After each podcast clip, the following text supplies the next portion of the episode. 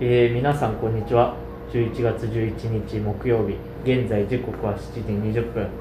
長野県上田市のミニシアター上田映劇の中にある喫茶店重沢コーヒーからお送りしております。上田文化ラジオ。今回で第13回目の収録になります。えっと今回で3回目になりますがテーマは前回と引き続き政治はカルチャーになりうるのかというテーマでいきたいと思います。でそれに加えて個人的にな話にはなってしまうんですけど、えっと、ちょうど今週の月曜日に、えー本物のラジオ番組に、えっと、私長崎浩平が出演させていただく機会があって、えっと、FM 長野で放送中の「マジックアワー」っていう番組なんですけど、えっと、この「上田文化ラジオ」っていうポッドキャストについてえっと、上田出身の MC である小林新さんとお話をさせていただきました。なんか本当にこう自分も話をゲストとしてさせていただいたんですけど気持ちよく話させていただいて本物のラジオ MC は違うなと思って感心して帰ってきた次第です。でまあ前振りはこんなところにしておいて早速本編に入っていければと思います。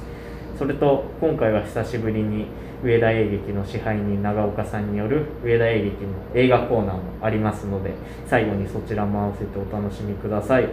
えっと、この番組は僕長崎浩平が長野県上田市にゆかりのある方を毎回ゲストにお呼びしていろんなお話を聞こうという番組です、えー第13回目のゲストが、えー上田映劇ボランティアスタッフの八木かな子さんそして選択的夫婦別姓陳情アクション新州の吉澤真帆さんの2人にお越しいただきました。よろしくお願いします。よろしくお願いします。ちょっと前振りが長くて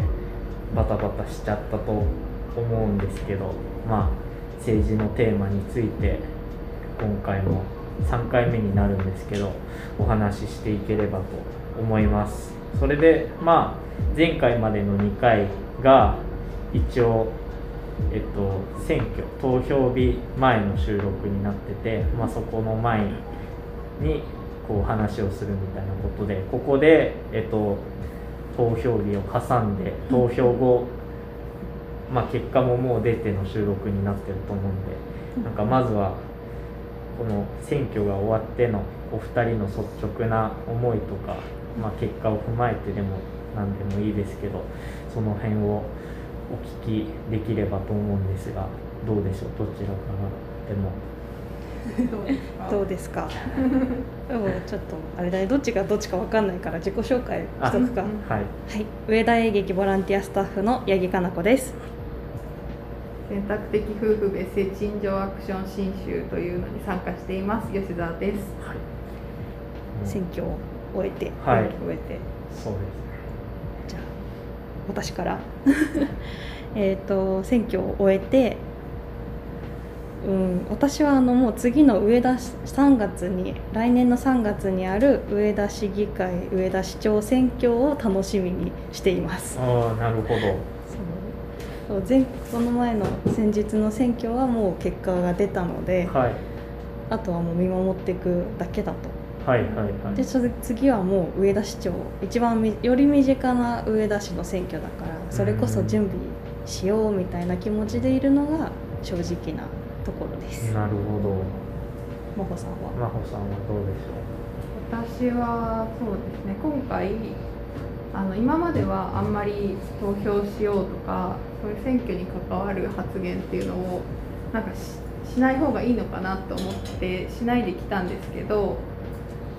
今回はあの積極的に選挙のお手伝いに事務所に行って手伝ってみたりとかあとはたまたまこれは頼んでもらったからだけど街頭演説の司会をやったりうして。へあのなんていうのかなこの人に投票してくださいとは言わないけど、えうんうんその立候補してる人を応援するっていうことを隠さずやってみてなんかそれはそれですごく感じるものがあったので良かったなと思ったのと、でもそうやってなんか一生懸命になるほど結果的にその投票率が上がってない、はいはい。そんなに上がってないとか。はいはあとは、ね、自自民党のあの単独過半数とかっていうところでまあ、残念な気持ちっていうのも、うん。うんはいはい。はあったりはしました。いなるほど、うん。なんかすでに今のお二人の話を聞いてなんか個人的には突っ込んでお話を聞きたいところが いくつかあってなんかまずその僕がなんか今までこう思ってた政治との関わり方っていうものがなんかある種選挙とか投票っていうものしかなんか身近にないようなイメージがあってでだけど今回こうそれこそ今まで2回ゲストで重沢さんとか斉藤さんに出ていただいて話を聞いてなんかそのあくまで選挙って始まりに過ぎないし、まあ、終わりに過ぎないというかだなと思ってなんかその終わった今だからこそ、まあ、八木さんはこう次の選挙のを見据えて準備をしたいとかあとまあこれは今回一旦選挙終わったものを見守ろうみたいなことを言っていてなんかそのその感覚が僕としてあんまりこうやっと話を聞いてて、あそう確かに言われてみればそうだなと思ったけど、うん。けどじゃあ何が次の選挙を見据えて僕が準備できることって何だろうとか、じゃあ見守るってなんかどう見守っなんか何でどう見守ったらいいんだとかもうん。なんか終わって終わったままにしたくないなと思いつつもなんか終わったままになっちゃってる自分もいるような気がしてうん。だからそういう意味でこう2人のなんか終わって今できることとかしたいこととかっていうのは何かありますか？見守るとはどうですか？そうですね。なんかでもそれこそ私長崎君の2回のせあの政治の話の回聞いてて、はい。やっぱりわた1年前とかはやっぱり投票行って終わりうんだったけどこのコロナ1年コロナからの1年の中ですごくいろんなことを考えてあ投票行って終わりじゃないんだっていうふうに気づいてやっとこう体に馴染んできたところであでじゃあ何ができるかって言ったら投票した人がどう動くのかなってまあ例えば今あの18歳未満の子に10万円出すよみたいな。で5はいはいはい。万円分はクーポンだよとか 言ってるのをそれ本当にそれでいいの？って。でうん。私たちが選んだ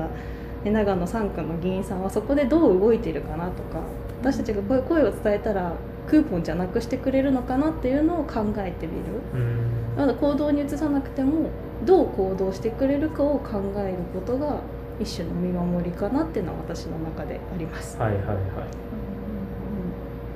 浜北さんどうですか？なんかそうですね。そうそうえっとやっぱり自民党っていうか与党が強くて野党がなかなか勝てないっていう時になんかその野党は何をやってるんだとかだらしないとか頼れないみたいなことを思う人も結構いるみたいだけどでもじゃあ野党が何してるのってちゃんと見てなかったなとか思って国会でどんな質問をしてるとかその関心を持っているテーマに対して何を言って何をやってるみたいなことをなんか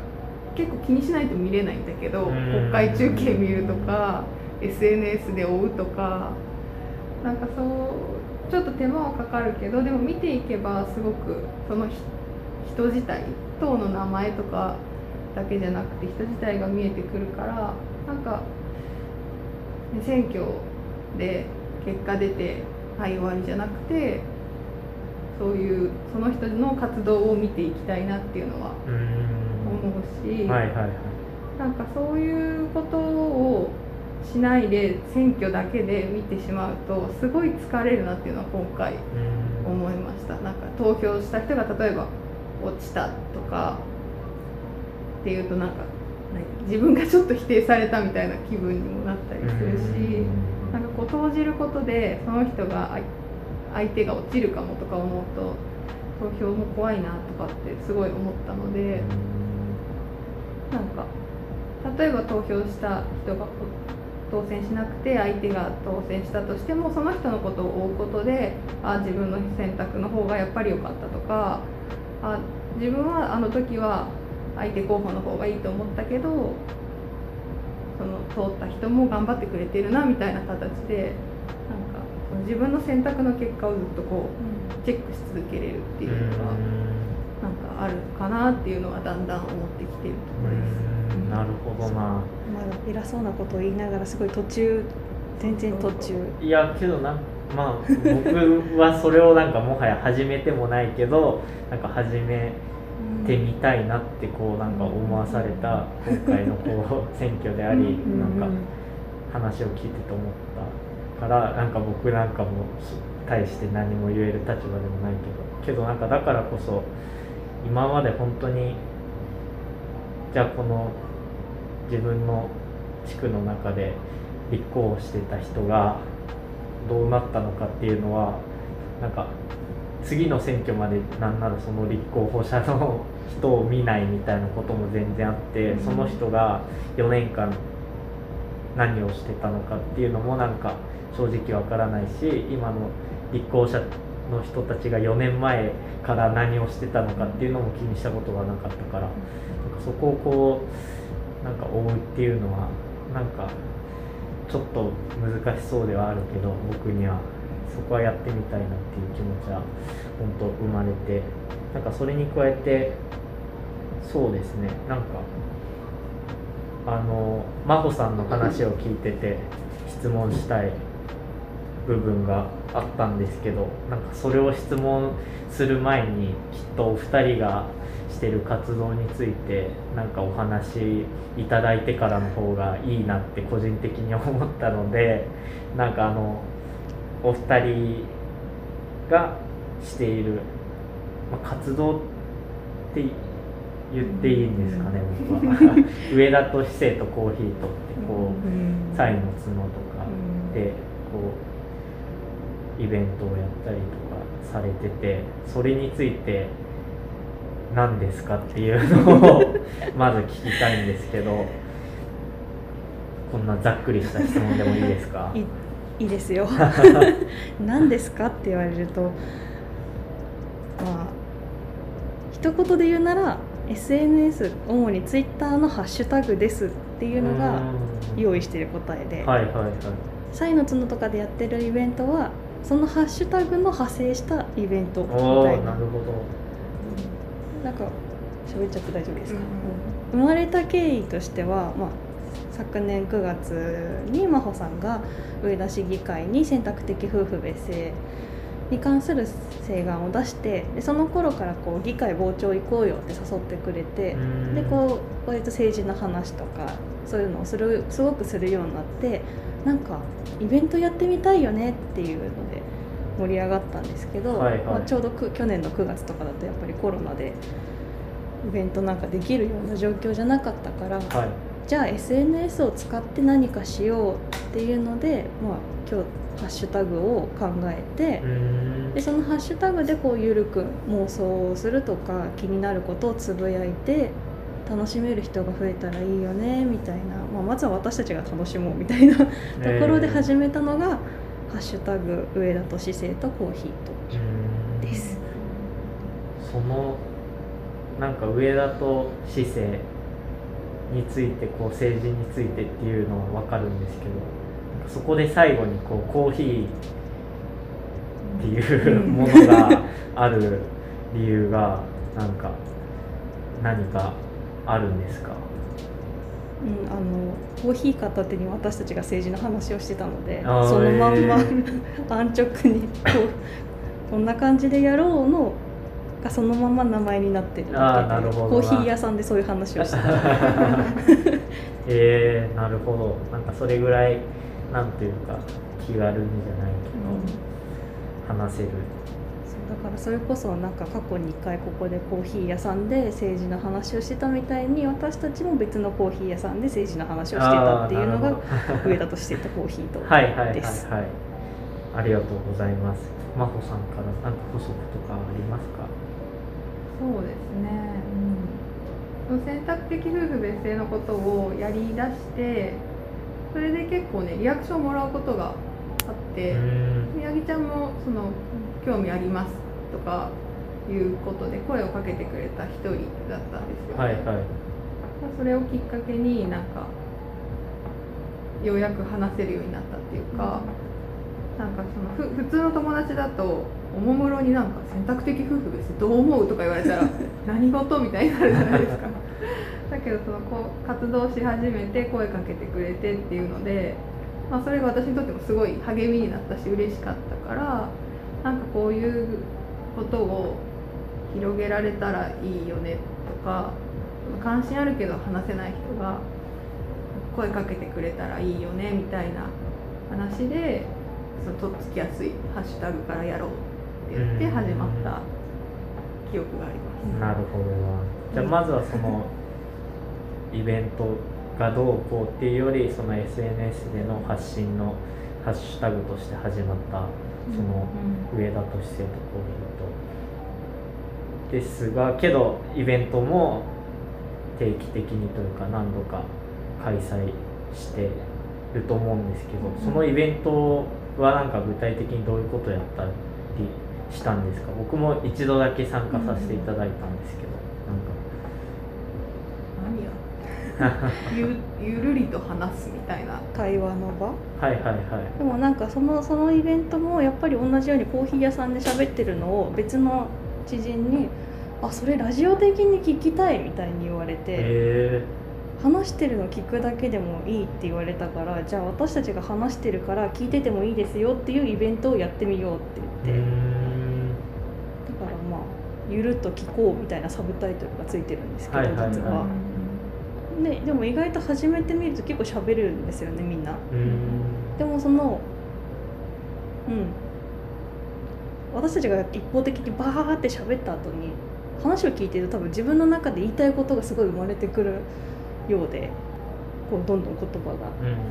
でそこでこう1時間2時間対話の場としてどんなテーマを持って喋るっていうのが一応今のところのイベントの。ちなみにこう今までテーマとかってどういうものがあったりしたんですか？何やっでまず最初一番最初は12月だったから議会を傍聴してみたみたいたなのをこう話してもう選択的夫婦別姓の話をがっつりしてみたりとかはい。最新のはゴミ出しについてえー、あちょうど斉藤さんもあの ゴミ出しのあ話ちょっとしてましたけなんか上田市なんでゴミ袋に名前書くの？みたいな疑問から始まってなんでかは分からない。分かるけど経緯とか分かんなくてもなんかじゃあどうしたらゴミ問題と考えられるかとかなんかそういうのをずっとぐるぐるぐるぐる喋ってますね。でもなんかたまにイレギュラーな会とかあって自由研究発表会みたいなはいのをやって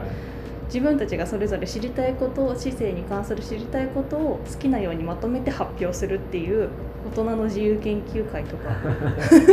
楽しそうな。やややりましたね。えー、しかも僕が参加した回は高校生がめちゃくちゃいた。あれはなんかテーマがあったんでしたっけ？なんださっきの時何のテーマだったっけ？なんか僕もあんま忘れちゃった。何だったか。なうん、でもなんか高校生は引き続き楽しく参加してくれてて、はいはいはいはい。それは始めてた時には予想できなかったこと。だようん。ね。情報発信の会かそうかも。2グループに分かれた時かも。あそうです。ああ。情報発信だ、な、えー、あそうかそううん。だそうだ、その回に僕も1回だけしかまだ参加したことないんですでもち、でうん。はいあそう。宣伝です。はい。ちなみに今月は27日の土曜日。土曜日。はい。にあのー10時から街中キャンパス上田で前回の選挙候補を読んでみるっていう会をやるんですけど、まあ、さっき言ったように3月にはもう上田市議会市長選があるので前回の選挙の時にあの選挙候補ってお家に配られる新聞みたいなのあるじゃないですか、はいはいはい。あれを読んでどういうことをこの人たちは言って当選したのかとかっていうのを調べてみようぜっていうのをずっとやってみたくてでそれは予習であり復習なのでうんうんみんなでこの線広げて読もうっていう会をやります。定員ちょっと多めの15名にしたのでまだまだ参加者募集中です。じゃあなんか本当僕がさっき言ってたみたいなその選挙でそうそう。終わらないというか、次を見据え逆に前を振り返りじゃないけどそうそのファいう意味で。うん、ファーストステップになりうるイベントが直近であります、なるほど。ありがとうございます27 7日27日。なんか話は戻り なんか吉田さんの最初のこう選挙終わってみたいなところと、うん。あと今のその上田敏生とコーヒーとの活動を聞いてなんか僕として一つ質問したいなと思ったのがその吉澤さんも今回の選挙で初めてこうなんていうかただ選挙に行くんじゃなくてお手伝いしたりとかなんか自分が応援する候補者を公表したりとかあともっと言うと SNS でハッシュタグをつけてこういわゆる発信をしてるわけじゃないですか。なんかそのなんだろう僕もこのポッドキャストっていうものを通じてなんか意見を発信しててなんかその政治に対して自分がこう何かものを言うのってすごい難しいなって自分でもこうポッドキャストやって改めて感じたしなんか自分の言いたいことがこううまく伝わってるのかなって政治ってよりなんかこうなんかちょっとデリケートな部分もなんかあったりもしてなんかそこをこうお二人はハッシュタグを使って発信したりイベントをやったりこうお手伝いをしたりみたいなところでやってみてなんかどうでしたかというかいい面悪い面含め何か思うことがあれば聞きたいなと思ったんですがどうでしょうか？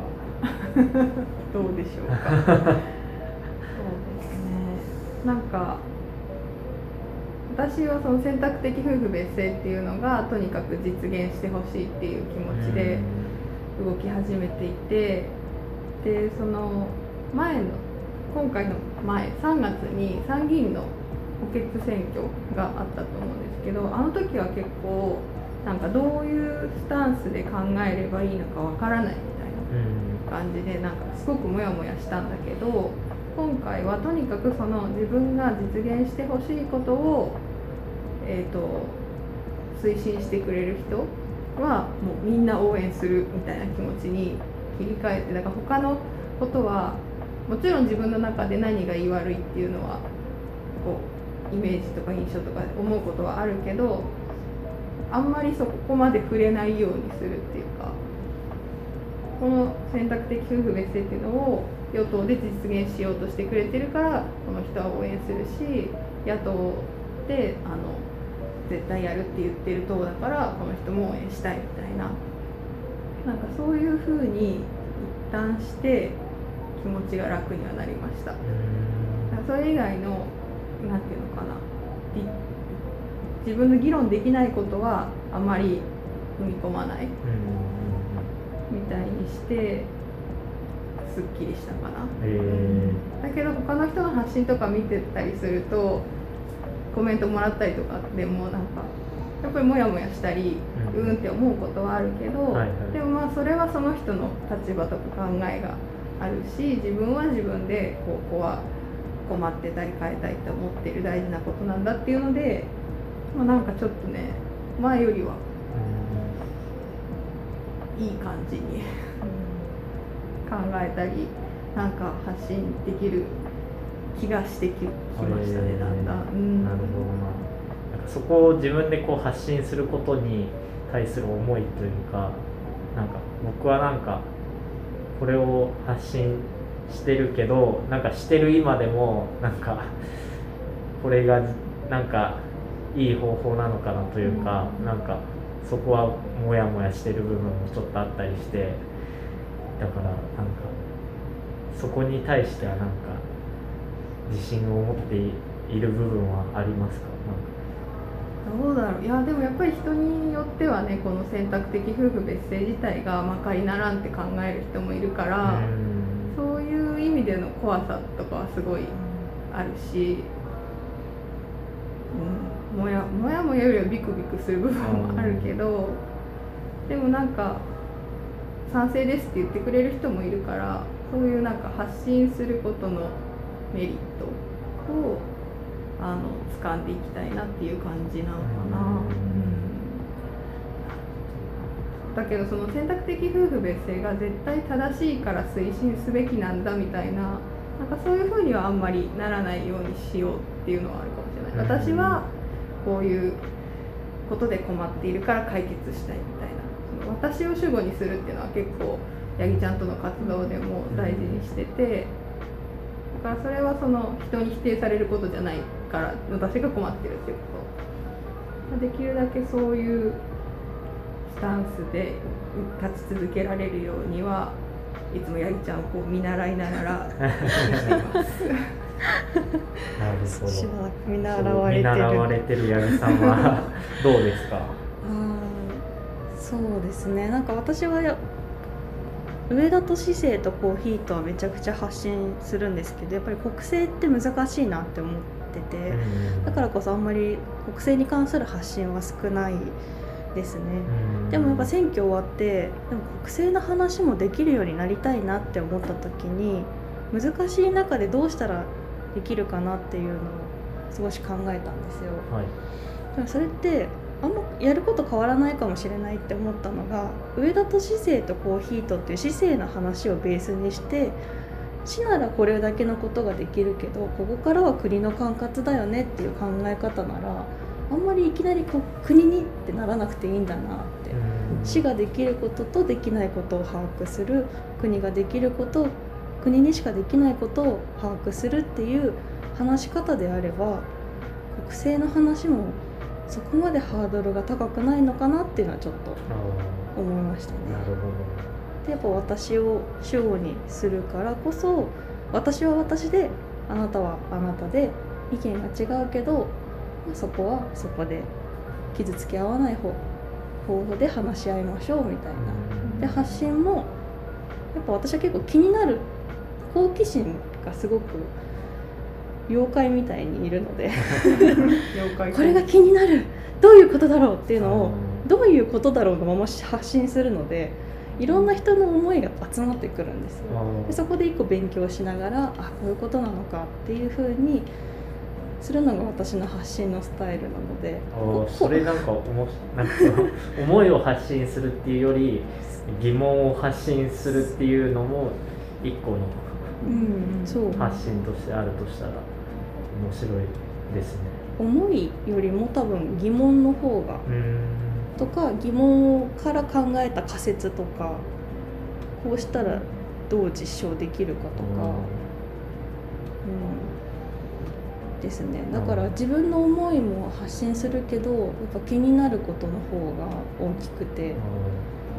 だからあんまりそこで私はモヤモヤしながらという、まあ、モヤモヤはしてるんですけど、気になってる時点で発信することへのモヤモヤとか恐れは今今はないです。始めた当初はめちゃくちゃありましたやっぱり。政治の話をするだけで怖いっていうのは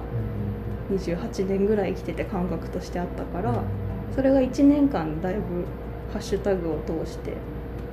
怖さが薄まっていったみたいなのはあります。ありがとうございます。なんかあっという間に30分になっちゃうんですけどなんか重沢さんとかいつも聞いてて いつも聞いてくれてるんでなんかもしあればで全然いいんですけど、なければ。ちょっともうちょっと考えあ全然全然全然。あとなんか僕今八木さんと吉澤さんの話聞いててその吉澤さんはその選択的夫婦別姓っていうところに絞って今回見たっていうところでなんか僕はその軸みたいなのは今特になくてなんかそれで今回の選挙とかを見た時になんか本当どうやってなんか見たらいいのか分かんないみたいな思いもあってなんかどこも一緒に思えちゃうしなんか基準が1個あればいいけどそこまで自分の中でこう1個これだって思うものもなくて、うん、そういう意味でなんか八木さんとかはその軸とかがあったりした人なのかなと思って なんかこれをうんうん。見たとか、なんかあでもやっぱり私も選択的夫婦別姓を望む当事者なのでそこはやっぱ軸だったんですけあどだからなんかやっぱその何を選ぶかっていう時に政治の話の始まりって他者じゃなくて自分との対話なのかな、はいはい。自分が何をに困って何に望んでるのか。でもし自分が特に何も困ってなかったら例えば外国籍の友人だったりとかまだ選挙権がない子供がこの先何を困るのかなっていう軸を外に作ってもいいのかなっていうふうに思うんですよね。一番は自分だけどもし自分が思いつかなければ選挙権がない人に思いを馳せてみるみたいな。なんかそれこそ私は同僚の中にずっと日本で暮らしてるけど外国籍だから選挙権がなくて言いたいことが言えないっていうふうに言ってた人がいたのでなんかそれを思ってそこもやっぱ見たりしますね。外国の人に対してどう考えるかとか子供に対してどう考えるかとか。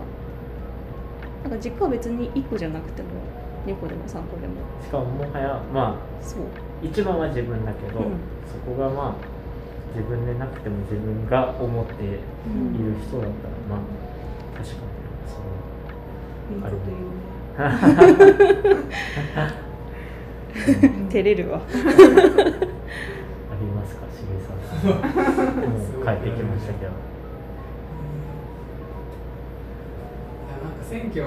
僕はなんかあの前ラジオで言った通りすごい今回は始まる前からネガティブだったんですよ。もう選挙も行きたくないなっていうぐらいの気持ちでそれこそまああなたの長瀬君と一緒に一緒でこう自分の中でのこう問題が見つからないというかなんかどれも一緒に見えていたですよね。結構。でもそれは選挙が終わってみたらあなんか国民の大多数はなんかそんな感じだったんじゃないかなみたいなことを結構思ったというか多分、まあ、投票率が低いっていうのも一つそうだしなんかまあ同じ感じだったんだなってなんとなく思った思ったんですけど質問は何何でいいかなでなんか私やっぱり対話は大事だなってずっと思っててどういうふうにそのなんか議論議論というか対話をする中での多様性を担保するかっていうのがなんか僕はずっと昔から選択的夫婦別姓に自分が賛成だったらいかに反対の人を議論の中に入れられるだろうかっていうのが結構関心があるんですけど、なんかその反対僕,、まあ、僕が世間からしたらマイノリティだと思うんですよ。どっちかというと、まあ、こんなちっちゃい店やってるっていう時点で結構マイノリティだから。でも自分がこう選択的夫婦別姓の時は多分マジョリティ側の人間でっていうのがあってこうなんかどうその辺の何ていうんですかねこうまあ何が言いたいかちょっとあれだけど反対側の意見の人をどうどうどうなんていうんですかねこうどうこう一緒のなんかこう空間を囲めるかっていうのが結構なんかやっぱり難しいなって思って。何がいいあでもそういうことですあななんでそう思ったかっていうとやっぱり結局今回も与党強いじゃないですか。けっていうのはだから野党が弱いっていうことに野党が弱いっていうか僕も野党を信用できないっていうところにすごいやっぱり今回の絶望感が一番あってそうすると結局じゃあママイノリティはどうするかって言ったら与党に法案通してもらうしかないっていう発想に結構なっていっちゃうこのままこの野党が弱い状態だとって思った時にこうその自分とは反対側のマイマイマイノリティからしたらマジョリティ側の人たちにどう意見を伝えるかとかその同じこう空間を囲んで私こういう困ってるんだけどっていう意見を伝えるかっていうのが難しいなって難しそうだなって思ってるんですけどなんかちょっと大きい話になっちゃうんですけど、まあ、なんかそのその辺はどう思いますか？例えばウエット姿勢とコーヒーの中にもう全然もうめっちゃあのーまあはんなんかこう意見が違う人さらに声が大きい人が来た時に来てもなんか大丈夫だと思いますか 単純になんかそういうなんか結構不安僕はなんかそうイベントやろうと思ったらなんか不安に思うだろうなって思って。こんなことでいいですい。やいや全然。そう。最初結構心配したよねそれはね、でうんでもなんかそのそこで一応ルールを設けてたのが主語を私にすることと相手を頭ごなしに否定しないことっていうのを大きなルールにして共通してでちゃんとしっかり相手の話に耳を傾けることも多分3つぐらいね決めて最初に前提として共有してやってますね。なんかやっぱ攻撃的になりがちなのって主語が大きくなるからなのかなってちょっと思ってて「私は?」ってなった時にもう完全に私しかないからなんかそこで「私はこう思う」ってなったら「あなたはそう思うんですね」でもう一個線を引けちゃうっていうところでなんだろう大きぶつかるけどその大きさが多分主語にと比例してこう大きい主語が大きければ大きいほどぶつかり合いはすごいし小さくなればなるほど小さいのかなっていう感覚が私の中であるので主語は私にしてくださいみたいにすることで、まあ、今のところ大きな戦争のようなのはあんまり 起きずに意外に、ね、意外になってますね。けど逆にその反対意見の人が来ることもあるんですか？まあその結構食いこうな食い違うじゃないけあのそもそも多分テーマ設定が賛成反対で語れるものじゃないっていうところが大きいのかあな。あっていう。まあでもその選択的夫婦別姓の会はやっぱ賛成しか集まらなかったなっていうのはちょっと うん。賛成かどう向き合っていいかわからないぐらいで。あだからなんかそのうん賛成か反対かっていうのもそんなきっぱりね分かれ分けられるもんじゃないと思うので。賛成の立場反対の立場よりもやや賛成だけどちょっと反対とか反対だけど、まあ、こういうところは賛成できるみたいなグラデーションがいっぱいあるって思ってるからあんまり賛成反対なテーマには設定しずしてない気がする無意識に。なんか僕自身も結構このラジオのゲストもなんか言っちゃえばこう偏ってる偏っちゃってる部分も絶対あるし僕の中でこう選ぶ段階で。しかもなんかこう選挙が終わってあれだけこう与党が、まあ、まあある程度の差をつけて勝ったけどなんか自分がこう普段話す人ってあんまりこうそういう人たちと話す機会がなくてなんかこう本当に存在するのかとかもなんかじゃあこの人たちって普通に生きてて投票に行っているはずだけどなんか自分が普段生活してると話す機会がないしけどそれって結構なんかそれこそなんだろう対話できてないっていう部分で言うとこう偏った自分の考えにもなりかねないしだからそこをなんだろうな話せる場所で多分難しい。作ることも難しいしそこでこう集まるのも難しいよなとも思いつつけどそこってこう争わずして話すこともめっちゃ大事だろうなとなんか個人的に。なんかでも究極対話はやっぱ大事なんですけど、うん。対話の前に発信なのかなって思ってて上田都市生とコーヒーといいですねって言われたのが参加しなくても参加になるって言われたんですよ聞くだけでも参加になるけど例えばハッシュタグだったらそれを見るだけであ自分はどうだろうかって考えるからもうそこで一個自分は参加してる風になるっていう風に言ってもらったことがあってああそうだなと思って。だ対話の場をセッティングしなくてもこっちがいっぱい発信すると何かしらの種がまかれてて、でたまたま会った時に「なんかそういえばエビちゃんこういうこと言ってたけど」って話を振ってもらえる。でそこで設定しない対話の場が生まれるみたいなのがあるからなんか長崎くんがこうやってラジオをやってることもまた一つ種まきだし、うんそう。政治はカルチャーになるかって3回テーマでやっててカルチャーの語源をなんか昔聞いたことがあってそう。耕すとかはいはいはい。っていう意味で耕してるからもうカルチャーじゃないって 思うのよね。そう行動は全部カルチャーみたいな。そう。だからなんだろう。対話も大事だけど私はこう思うんだって口にできることがまずは大事なのかなって、そこのハードルかもしれない。対話はその次の、うん。まずは私。次はあなたコーヒー片手に語りましょう。みたいな、に 確かに。そうそううん。ありがとうございます。なんかもうあっという間に40分になっちゃって。けどなんか僕としては本当聞きたいことは詰め込んで聞けたような気がしてて。なんか最後にもう僕は聞きたいことが 全部聞けちゃったんですけど。なんか本当最後に言い残したこととか何かお二人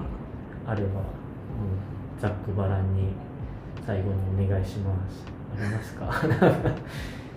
雑なふりで申し訳ない。ですえー言い残したことまあでも11月27日にイベントやるので なんか、ね、政治とどう向き合ったらいいのかわからないけど気にはなるっていう人がいたらそのモヤモヤ一緒に共有しましょうっていうところは言えるのかなって、ちょうど起きたなん。かそうですね分かん。ないっていうことでもいいから言ってもらえるっていうのはすごい大事だし嬉しいなって、思います。わかんないね、わかんないは大事。わかんなくてもわかんないって言えることがきっと大事だし、うん。共有するとね指揮者が解決してくれるんだよね 結構、うん。それこういうことだよって教えてくれる人が絶対どこかにはいるから。政治のことなんか分かんなくても全然大丈夫。私も分かんないし。うん 分かんないでやっているっていう。分かんないからやってるね、まあ、分かんないからやってるんだね。確かに、けどそこ分かんないを言うことの大なんか大事さみたいなのは今日2人の話を聞いててなんか分かんないからやめようにしとくのはもったいなさそう。分かんない。楽しいからね。そうだね。やってるからなんか分かってて言ってるみたいなに見えるのかもしれないけど全然分かんない 全然分かんない2人でお送りしております。あありがとうございます。りがとうございます。そんなところではい。いつも時間カツカツで ギリギリまで聞いちゃったんですけどじゃあ今回はこのぐらいでこの後に先ほど映画コーナー撮ってきたのでうんうん。今日は一番最後に映画コーナーを入れてお別れにしたいと思います。では上田文化ラジオ第13回目のゲストは、えー、八木かな子さんと吉澤真帆さんにゲストとしてご出演いただきました。お二人とも長い時間ありがとうございました。ありがとうございました。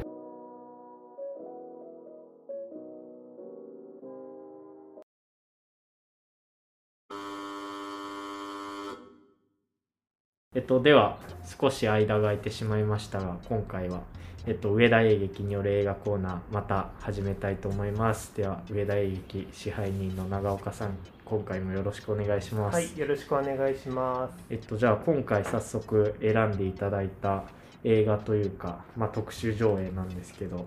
えっと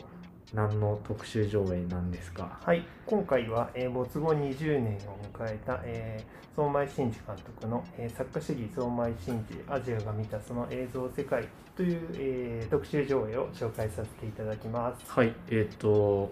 じゃあそうですね。相米さんの作品で映劇で上映する作品は何を上映するんですか？はい、えっ、と今回は、えーションベンライダーという作品とあとはい。台風クラブ、えー東京上空いらっしゃいませ。あと風花という、え4作品を上映しします。はい。はい、えっと僕まだ4作品とも見てなくてなんか名前だけだと台風クラブが一番こう聞いた覚えがある作品だと思うんですけどなんか最初じゃあ台風クラブの作品についてちょっと長岡さんの感想等を含め聞かせていただけますか？そうですね。僕も今回相馬市あのこの映画館をやっていながら相馬市真珠を見たことがないあというえー、そうだったとんではもないあれなんですけど 今回初めて相馬さんの作品見て、いはい映画はまあいつまでも待ってくれるというか、はいはい。これからタイミングを見て見ていただければなって思うんですけど、はい。まず台風クラブはもう本当にいろんな映画好きの方のベスト10に入ってきたりだとか、はいはい。それこそ世界の映画監督たちにも影響を与えていたりして、最近最近だとまあ是枝裕和監督の、えー作品でも台風クラブをちょっと引用されてえー、撮られていたりとか、はいもう各方々で、ね、影響を与えまくっている作品なんですけど、はい。はいまあ、一番はその子供たちその中学生の子供たちの映画なんだけど、うん。この子たちが、えー校舎台風の日に校舎に閉じ込められてしまって一夜を過ごすっていう、はいはい。群像劇ですん。ね、もうみんな何かこう鬱屈した何かをこう抱えていてその時代の生きづらさだったりとかそういうのがこう最後に、えー台風が近づいてくるのと同時にだんだんとこう爆発していくっていう作品です、えー、じゃあその天気とみんなこう出演してくる人の感情とが、うんそう 一緒にねちょっとずつ。そうちょっとずつこうふつふつと盛り上がっていくというか、まあえ。ーうんそう本当にば最後の台風のシーンで校舎の校庭でこうみんなで 踊り狂うシーンがあるんですけど、えー。そことかも感情が爆発している 作品ですね。なるほど、はい。でなんか他にも3作品あったりするんですけど、はい。この相米さんっていう監督のなんか特徴というかなんなんだろうな相米さんの映画に見られるこう特徴みたいなのって何かあったりするんですか？そうですね。今回の、え4作品の中ですごい特徴的だなって思ったのは、えーと「ションベンライダーと台風クラブ」は結構子供たちを撮った作品になっていて、うん。中学生高校生ぐらいのはいはい。子供たちを撮ってる作品なんだけど子役たちを撮る撮り方がすごいなんか特徴的でえ円形で顔がほぼ見えないというかもう全身が、えー画面の奥底にみんながポツンと立っていてー、はいはい。でそれをこう結構長回しでワンシーンワンカットぐらいな感じで撮っていくのがすごい特徴的だなっていうふうに思ったんです。けど、はい。なるほどな。なんか本当にたくさん人も出てるんだけど、はい。でもそれをこう破綻しないようにこうワンシーンワンカットでつないでいくっていうのがすごいなんか今の日本映画ではないなっていうかうん。結構本当に衝撃的なあれこのシーンいつまで続くんだみたいな カットが全く分かれないから、そこの長回しとか。えこれどうやって撮ってるんだろうみたいな。ドローンもない時代にすごい空撮でこおう、えー。どんどんどんどんこう河原みたいなシーンなんだけど引いて引いてええこれどうやって撮ってるんだみたいなシーンがすごい連続で。す、ー、なるほどしかもなんか出演者とかも今僕が見ても知ってるような結構藤達也さんとか永瀬正敏さん、うんうん笑福亭鶴瓶中井貴一、うんうん。小泉京子浅野忠信麻生久美子とかなんか結構名の知れた俳優さんたちがたくさん出てるんですね。うん。永瀬正敏さんなんか「ションベンライダー」がこれあの映画デビュー作あええだってそうなんだ。本当に結構子役のこう人たちがこう相馬井さんに見出されて、はいはい。でそこからこう羽ばたいてくるみたいな、ええ。っていう面もあって。はいはい。うんうん。若き日のそうですね。今の大物俳優が見れるみたいな、ションベンライダーなんかは坂上忍とかもあそう。ああ子役時まだ子代の役時代え。え面白い。なるほど。ありがとうございます。じゃあこんなところで、はいあの映画に関する情報を最後にお話しいただければと思うんですけれど、はい。えっ、と、相馬新人の作詞の特集上映ですが、えーはい。今週末、えー来11月19日金曜日までの上映となっています。はい。で日替わりでちょっと作品もあの変わって上映しているので、そのあたり上映時間などは、えー上田入劇のホームページでご確認ください。はい。で鑑賞料金は一般1500円。で、えーシニア1200円、えー高校生以下は500円で見られますので、はい。ぜひ見てみてください。なるほど。ありがとうございます。それに加えてこの特集上映となんか今週末は上田の街でイベントもありますよね映画に関する、はい、今週末は、えー11月の、えー13、14と、えー第25回城下町上田城下町映画祭が、えー開催されまして今回は、えー上田演劇が会場になっていまして、はい。えー13、14と映画の上映があります。えーちょっとまだ当日券とかがままだ残ってる分も少なくはなってきてると思うんですけど、はい。もしあれば、えーあると思うのでちょっと確認していただいて、はい。はい、ぜひお出かけいただければと思います。はい。じゃあ今日はこんなところでありがとうございはい、ます、ありがとうございます。